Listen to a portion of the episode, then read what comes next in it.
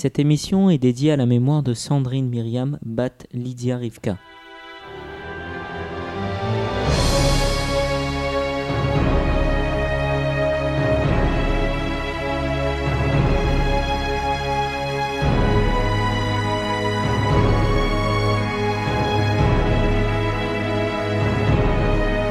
Précédemment, dans Kedoshim.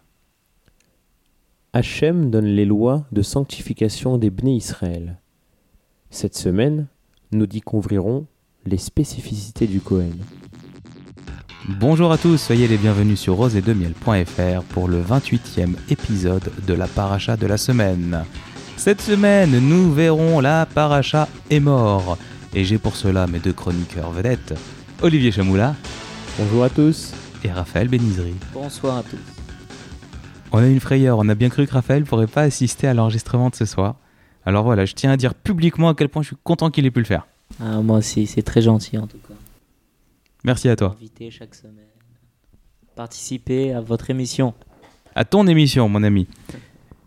Alors, cette semaine, donc, nous allons parler de la sainteté du Cohen. Donc, on rappelle le- que le Cohen a un rôle particulier dans, euh, dans la société euh, juive, puisque à cette époque-là, eh bien, c'est lui qui s'occupait euh, du service d'Hachem, donc les sacrifices, le temple, tout ça.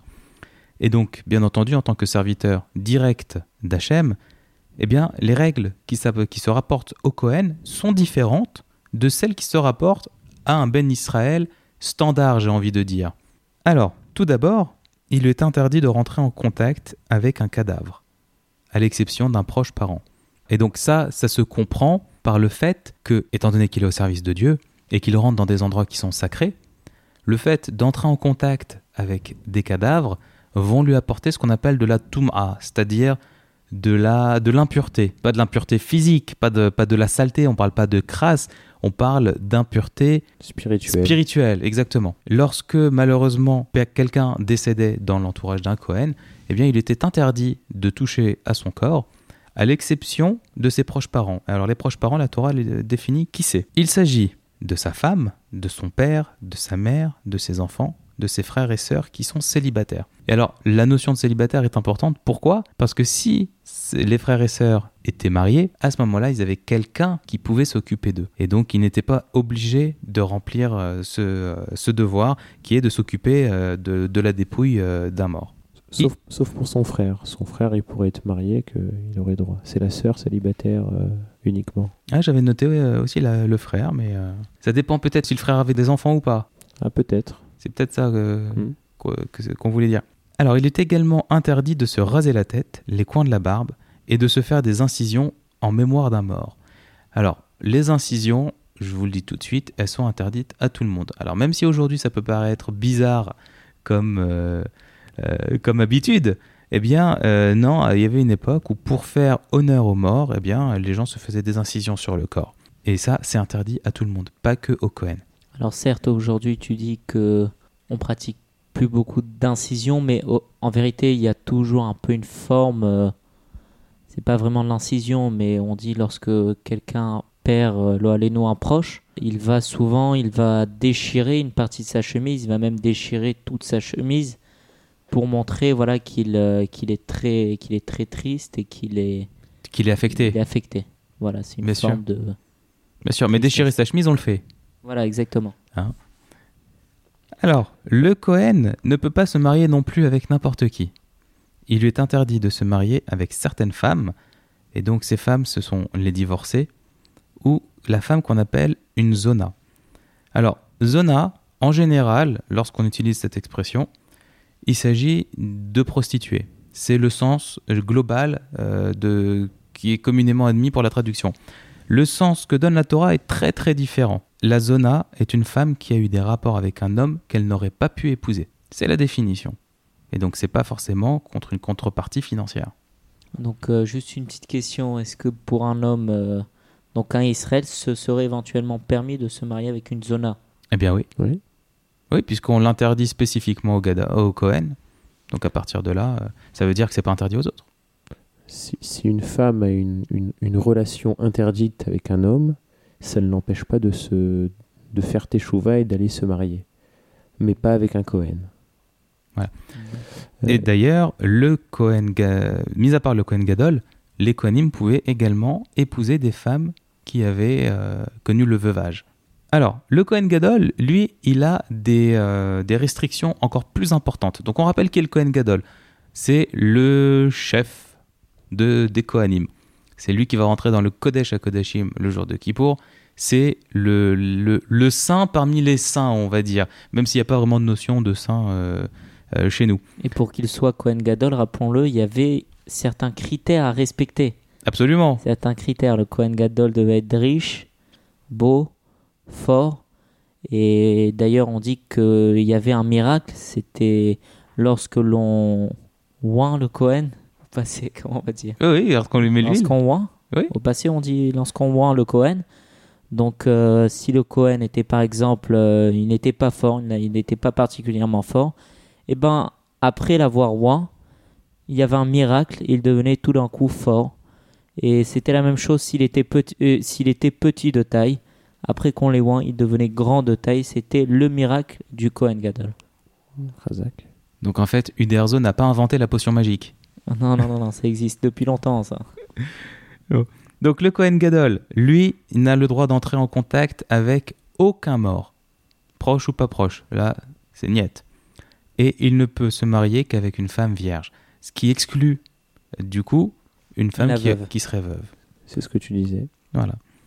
Ensuite, on nous donne la définition de ce qui rend le Cohen inapte au service.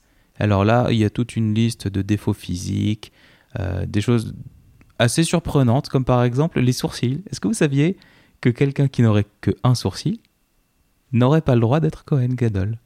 Ouais. Salut. C'est Emmanuel Chin. comme un défaut. Voilà, si Emmanuel Chin était né Cohen, il n'aurait pas pu euh, être Cohen Gadol. D'accord. Qu'il faut aucun défaut physique, au fait. Aucun défaut physique. Rappelons que en dehors de cette histoire de Cohen Gadol qui, qui n'a pas le droit d'épouser une veuve, donc il n'y a plus de Cohen Gadol aujourd'hui, Mhm. donc euh, cette Et loi ne s'applique pas. Et même les Kohanim aujourd'hui sont, euh, enfin, ont perdu leur statut euh, d'une certaine manière. Voilà, donc bien qu'ayant perdu leur, statut de, serviteur direct euh, au temple, il faut savoir que les lois qu'on a énumérées, comme le fait de ne pas euh, épouser une divorcée ou une zonasse, euh, s'appliquent aujourd'hui. C'est bien que on entend certaines histoires de, Kohanim qui étaient, qui étaient fiancés, qui voulaient se marier avec des, des, des femmes divorcées, et la loi est de, enfin, la Torah est très stricte jusqu'à aujourd'hui, Bien sûr. même euh, n'ayant pas le temple, malheureusement. Alors, les retombées, par contre, sont très différentes, puisque à l'époque, ce qui se passait, c'est que si euh, euh, un Cohen avait une union interdite avec une femme, qu'il avait des enfants, ses enfants n'avaient pas le statut de Kohanim. Oui. Aujourd'hui, on ne sait pas qui est Cohen, qui ne l'est pas. Donc, le, on va dire que l'union est interdite. Maintenant, si elle est faite, elle est faite. En tout cas, c'est comme ça que ça se passait à l'époque. Donc aujourd'hui, on a mis des barrières pour éviter que les gens euh, n'aillent s'unir. Mais la faute va se reporter essentiellement sur les enfants, qui eux n'ont rien demandé, qui vont naître Cohen sans l'être. Voilà. Donc bien réfléchir avant de faire des enfants. non, non, choisis. euh, C'est pas exactement ce que je voulais dire. Euh, je me rends compte que euh, tard, sorti de son contexte, mais c'est moi qui fais le montage à la fin, si je veux, je le coupe. Non, mais sorti de son contexte, ça peut vouloir dire une chose complètement différente. Non, ce que je voulais dire, c'est que avant de faire des enfants, il faut bien réfléchir avec qui on va les faire. Et c'est un projet de vie, et, et on aura l'occasion d'en reparler. Surtout quand on est Cohen. Voilà. D'ailleurs, est-ce que ça vous dirait qu'on invite un Cohen autour de cette table pour discuter de son statut? Avec plaisir, ce serait une bonne idée. Et pointer du doigt tous les privilèges qu'il a perdus Alors, le, la Torah continue avec l'interdiction de manger de la nourriture consacrée. Donc il faut savoir que les Bnei Israël apportaient, consacraient une partie de leur récolte, une partie de leur euh, cheptel au, euh, au Kohanim et au service d'Hachem. Et donc il y a des lois qui sont extrêmement strictes par rapport à qui a le droit de manger ou pas. Donc c'est ce qu'on appelle la trouma. Et un Ben Israël n'a pas le droit de manger de la trouma. Et il y a des lois extrêmement complexes par rapport aux enfants de, de ces Kohanim, et notamment aux filles. Lorsqu'elles se marient, euh, si leur mari n'est pas un Kohen, est-ce qu'elles peuvent continuer de manger la trouma ou pas Euh, Et qu'est-ce qui se passe si elle divorce ou si elle, de- si elle devient veuve Donc tout ça, tous ces cas sont énumérés par la Torah. Euh, si ça vous intéresse, on vous invite à aller les lire plus en détail. Nous, on va continuer. Alors, on nous donne également le- la liste des bêtes qui pouvaient être sacrifiées. Et donc, en fait, tous les défauts qu'on a donné dont on a parlé tout à l'heure, qui concernaient les hommes, eh bien, mis à part les sourcils, euh, ce sont les mêmes pour les bêtes. Donc, les défauts qui pouvaient toucher un homme et l'empêcher d'être au service d'Hachem, eh bien, ce sont les mêmes pour les animaux. On nous donne également l'interdiction de castrer un animal. Et, a fortiori, de castrer un homme. Ensuite, on nous interdit de sacrifier un animal avant ses huit jours. Pourquoi huit jours? Parce qu'on nous dit que si l'animal ne passe pas un Shabbat, ne passe pas huit jours, eh bien peut-être qu'il était prématuré et peut-être qu'il n'était pas viable. Et donc, en deçà de huit jours, il y a un risque que l'animal ne meure. Et c'est pour ça qu'on attendait les huit jours pour être sûr que c'était un vrai animal, bien fini, euh, bien, bien vivant, et qui serait resté vivant. C'est ça. Et pas un mort en sursis. C'est ça. Pour, avant de, faire la shrita à une bête, on doit s'assurer que la mort de cet animal va provenir uniquement de la shrita qu'on va lui appliquer. Absolument. Ensuite, la Torah nous parle de la mitzvah de Kiddush Hashem et de son opposé, le Chilul Hashem. Alors, le Kiddush Hashem, en gros, qu'est-ce que ça veut dire? C'est sanctifier le nom d'Hachem, le nom de Dieu. Faire en sorte de rendre grâce à Hachem pour ses bienfaits. Par exemple, quelqu'un, on, en, on en parlait il y a, il a quelques temps, quelqu'un qui, euh, Dieu nous préserve, avait un accident de, voilà, qui aurait un accident de voiture et qui en ressortira indemne alors que la voiture est pliée en quatre, euh, qu'on sait même pas, euh, on reconnaît même pas le modèle que c'était, on se demande comment quelqu'un a pu survivre à l'intérieur. Lui, il ressort, il a pas une égratignure. Voilà, donc je prends un exemple exprès un petit peu fort, mais c'est dans ces moments-là qu'il faut faire des kiddush Hashem, c'est sanctifier le nom de Dieu. Et il y a l'exact opposé, il y a le chilul Hashem. Alors le chilul Hashem, on va vous donner quelques exemples, comme ça, au moins un, on va dire. Lorsque, par exemple, c'est la sortie des classes, et que dans un bus, il y a beaucoup d'élèves qui viennent d'une école juive, donc qui sont facilement reconnaissables, on va dire, et que les élèves sont dissipés, que c'est un petit peu le, souk dans le, dans le bus, et que ça dérange les gens qui sont là, et qui ne sont pas juifs, ça s'appelle du Chilul Hashem. Pourquoi? Parce que les passagers qui ne sont pas juifs, les passants, le conducteur du bus, il veut dire Regarde-moi ces juifs, comment ils se comportent. Et quand quelqu'un pointe un juif du doigt en disant Regarde-moi ce juif, comment il se comporte, Ils sont stigmatisés. ils sont stigmatisés, exactement, et ça fait honte à Hachem. On est un peuple qui doit se montrer irréprochable. On ne doit pas dire Regarde-moi ces juifs, comment ils sont. Alors après, c'est sûr, il y a des gens qui sont de mauvaise foi, et quoi que tu fasses, de toute manière, tu seras critiqué, et de toute manière, on te montrera du doigt. Il est évident que ce n'est pas de ça qu'on parle maintenant. On est en train de parler de comportements qui font que on peut être montré du doigt par rapport à ce comportement. Donc, lorsque vous êtes dans la rue, ne laissez rien traîner par terre. Il faut que la conduite d'Ebné Israël soit irréprochable pour ne jamais faire honte à Hachem. Et d'ailleurs, ce qui est intéressant dans ce dans le Chilul Hashem, c'est que le Chilul Hashem, c'est même, et d'ailleurs le Kiddush Hashem aussi, c'est même et surtout entre juifs. Absolument. C'est-à-dire, je vais essayer de bien me comporter, d'être sincère envers un autre juif, même pas forcément envers un non-juif, pour pouvoir lui montrer comment, dans ma position euh, par rapport au judaïsme, je peux bien agir, je peux être un, un bon euh, fils de Dieu. Et puis, pour insister sur l'importance et la gravité de, du Chilul Hashem, qu'on pourrait traduire par Bah, faire honte à Hachem. Un déshonneur. Un déshonneur, ouais.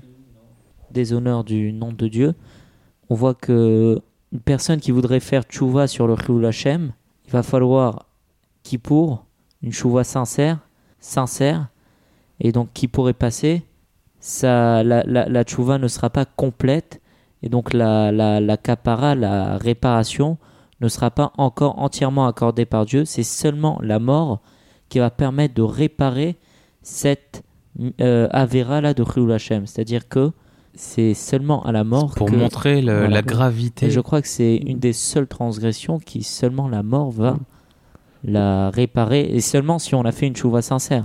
Bien sûr. Pour, pour bien comprendre pourquoi c'est si grave, Chilul Hashem, les Chachamim dans, la Gemara donnent, plusieurs exemples. On on va pas les détailler, mais il faut savoir que faire du Chilul Hashem envers un autre juif, par quoi ça pourrait, s'expliquer comme un- admettons qu'un Ben Israël qui a une kippa sur la tête constamment, donc qui paraît un petit peu religieux et représentant de la Sainte Torah, puisse avoir un mauvais comportement devant une personne qui est un peu moins proche de la Torah que, que la première personne dont je parlais. Alors, euh, la, la seconde personne, un peu moins proche de la Torah, pourrait en, en venir à se dire Ah, voilà, c'est ça, ceux qui suivent la Torah. Donc, finalement, euh, toutes les règles ne sont pas bonnes, on leur- on ne leur apprend pas à bien se comporter. Donc, pourquoi moi j'irais m'approcher euh, de cette Torah? Peut-être que. Shalom, je vais ressembler à cette personne. Non, je préfère rester comme je suis, avec mes qualités, avec mes bons traits de caractère. De... je- ne vais pas m'approcher de la Torah parce que en voilà le résultat. Et ça, c'est la pire des choses. Donc on peut comprendre pourquoi quelqu'un qui aurait fait du Chilul Hashem aurait besoin peut-être de la mort pour expier sa faute. Razak. Voilà. Alors, on va continuer. La Torah nous rappelle ce que ce que c'est que Shabbat, à savoir que pendant six jours on travaille et le septième jour, à l'image de Dieu lorsqu'il a créé le monde, eh bien on se repose. Et c'est un moment qu'on utilise pour aller à la choule, pour passer du temps en famille, pour un petit peu étudier, pour prendre le temps de faire tout ce que l'on n'a pas le temps de faire en semaine. Oui. Et d'ailleurs, puisqu'on parlait du Shabbat, il faut bien comprendre ce que c'est l'essence du Shabbat. Pour la plupart des gens qui ne font pas Shabbat, Shabbat c'est quoi? C'est une liste d'interdictions. Shabbat, on n'a pas le droit de prendre la voiture. Shabbat, on n'a pas le droit d'aller faire les courses. Shabbat, on ne peut pas faire des travaux à la maison. Shabbat, on ne peut pas allumer la télé. Ainsi de suite, ainsi de suite. Et donc pour eux, finalement, respecter Shabbat, c'est perdre une partie de ses droits, c'est perdre une partie de sa liberté. En fait, Shabbat, c'est exactement l'inverse. Et si on réfléchit bien, on se rend compte à quel point arrêter toute activité profane, arrêter de s'imposer des choses, sortir de, de- du système, c'est que lorsqu'on le pratique qu'on peut se rendre compte à quel point c'est bon et à quel point c'est un moment intense dans la vie, euh, surtout dans, dans la vie qui est la, la nôtre aujourd'hui. Ouais. Je sais pas pour vous, euh, moi il y a un jour dans la semaine où je peux faire un repas avec, tout, avec mes enfants, avec toute ma famille, c'est Shabbat. Sans que le téléphone ne vibre euh, pour dire euh, que tu as une notification Oui, ou un mail important. Il n'y a, y a rien d'autre. Il n'y a rien pour nous déstabiliser Il dans a- cette concentration. Exactement. Shabbat, c'est notre point de repère dans la semaine. C'est le seul moment garanti en famille, sans interruption, sans rien. C'est le seul moment où on peut prendre le temps. Sans éléments C'est perturbateurs. un moment euh, d'exception, c'est un- c'est moment de réflexion. Absolument. On peut réfléchir sans problème, sans avoir de tracas, de... en étant vraiment libre. On se sent vraiment libre d'esprit. On peut, voilà. Et ça se ressent davantage aujourd'hui.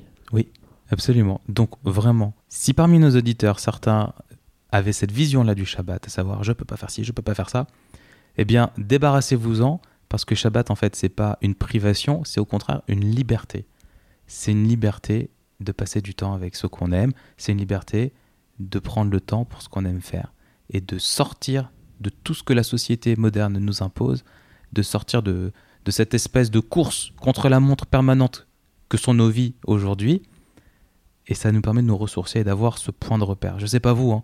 Moi si j'avais pas Shabbat, je serais incapable de tenir le rythme Non, de- mais- du reste de la semaine. Non, mais c'est très clair. Si Shabbat, on avait le droit de prendre la voiture, eh bien, du coup, on aurait certaines obligations. On serait soumis. Mais bien sûr. Et, et toutes les interdictions du- du- du- euh, qu'on a, le- qu'on a le Shabbat, eh bien, c'est pour nous, en- nous, nous débarrasser de, de toute cette soumission-là qu'on a toute la semaine.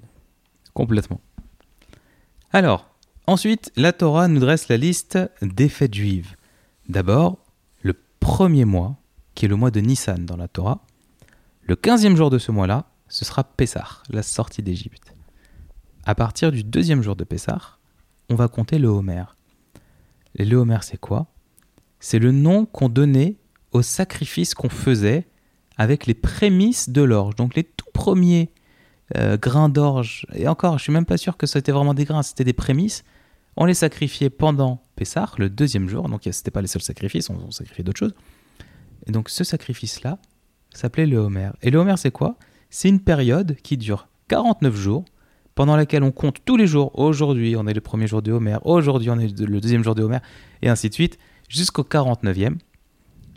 Et le lendemain de ce jour-là, c'est-à-dire le 50e jour après le deuxième jour de Pessah, ce sera Shavuot, où on va commémorer le jour où Moshe a donné la Torah au Béné Israël. Vient ensuite le mois de Tishri, qui est le septième mois de l'année, et le premier jour de Tishri, c'est Rosh Hashanah, le début de l'année. Alors oui, il y a plusieurs années dans une année. Il y a l'année, il y a l'année calendaire, il y a l'année de la nature, euh, il y a beaucoup de choses. Et là, on est en train de parler de Rosh Hashanah, donc le début de l'année.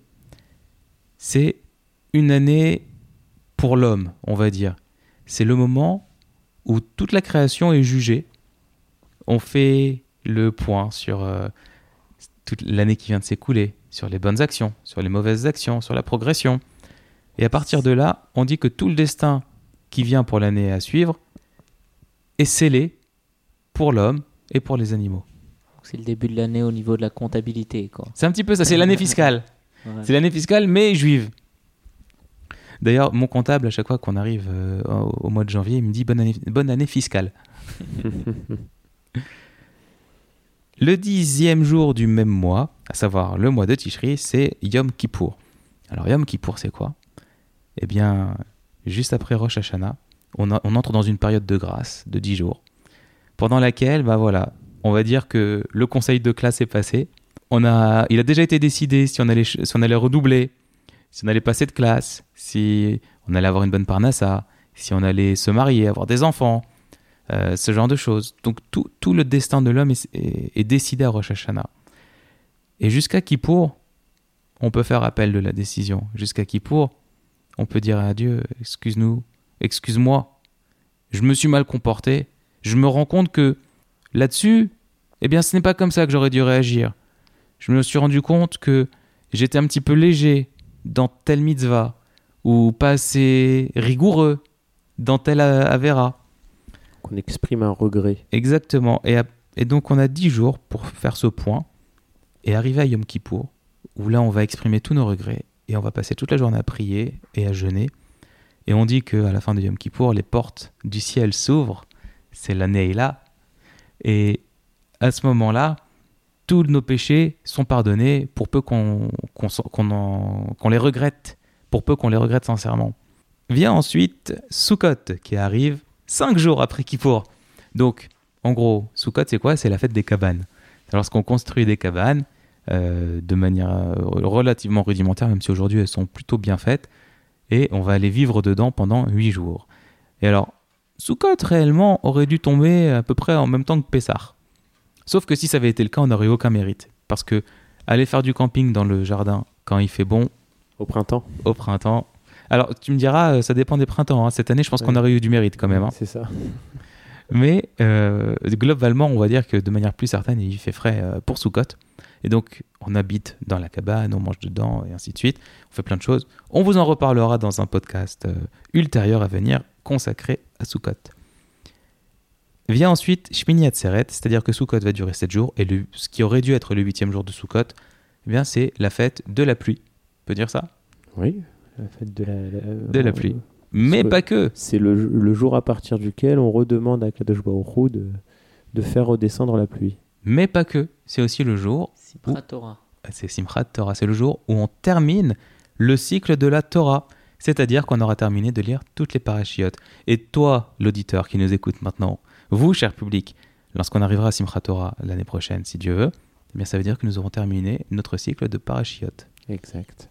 La paracha se finit sur l'ordre d'Hachem de fabriquer l'huile qui alimentera la menorah. On rappelle que dans le temple, il y avait ce qu'on appelle le candelabre, qui est un chandelier à sept branches, qui brillait, qui brûlait en permanence et qui était, euh, qui était alimenté en huile d'olive. Et Hachem ordonne également la fabrication de pains qui seront disposés sur la table des pains, c'est comme ça qu'elle s'appelait, dans le Mishkan, pour les Kohanim. Je vous trouve bien silencieux tous les deux, vous préparez quelque chose? C'est tellement bien raconté que on écoute. Flatteur. Ouais, Merci. Eh bien voilà, c'est tout pour cette semaine. On vous souhaite de passer un bon Shabbat, une bonne semaine. On vous rappelle que l'émission est disponible en lecture sur le site, que vous pouvez aller aussi sur notre compte YouTube pour voir, euh, bah pour, pas pour voir grand chose en fait, puisqu'il n'y a qu'une image fixe, mais vous aurez le bonheur de lancer ça sur YouTube. Vous pouvez vous abonner. Vous pouvez également écouter le podcast en vous abonnant au channel euh, Rosé de Miel euh, sur iTunes. Et euh, il y a un lecteur XML également pour ceux qui ont un téléphone Android. D'ailleurs, on m'a envoyé euh, plein de captures d'écran pour expliquer comment faire pour rajouter Rosé de Miel pour pouvoir écouter les podcasts et, euh, et, et qui puissent se télécharger automatiquement toutes les semaines dans, euh, dans le téléphone Android. Et donc, euh, si je prends mon courage à deux mains, je vous ferai un dossier. On avait un petit peu de retard ces dernières semaines au niveau de- du planning. Et la reprise après Pessah a été difficile. Puis il y avait beaucoup de parachutes. C'était très condensé, comme vous avez pu le voir. Donc pour ça, on vous présente nos excuses. Et euh, ben voilà. Très bonne semaine et Shabbat Shalom. Merci à tous.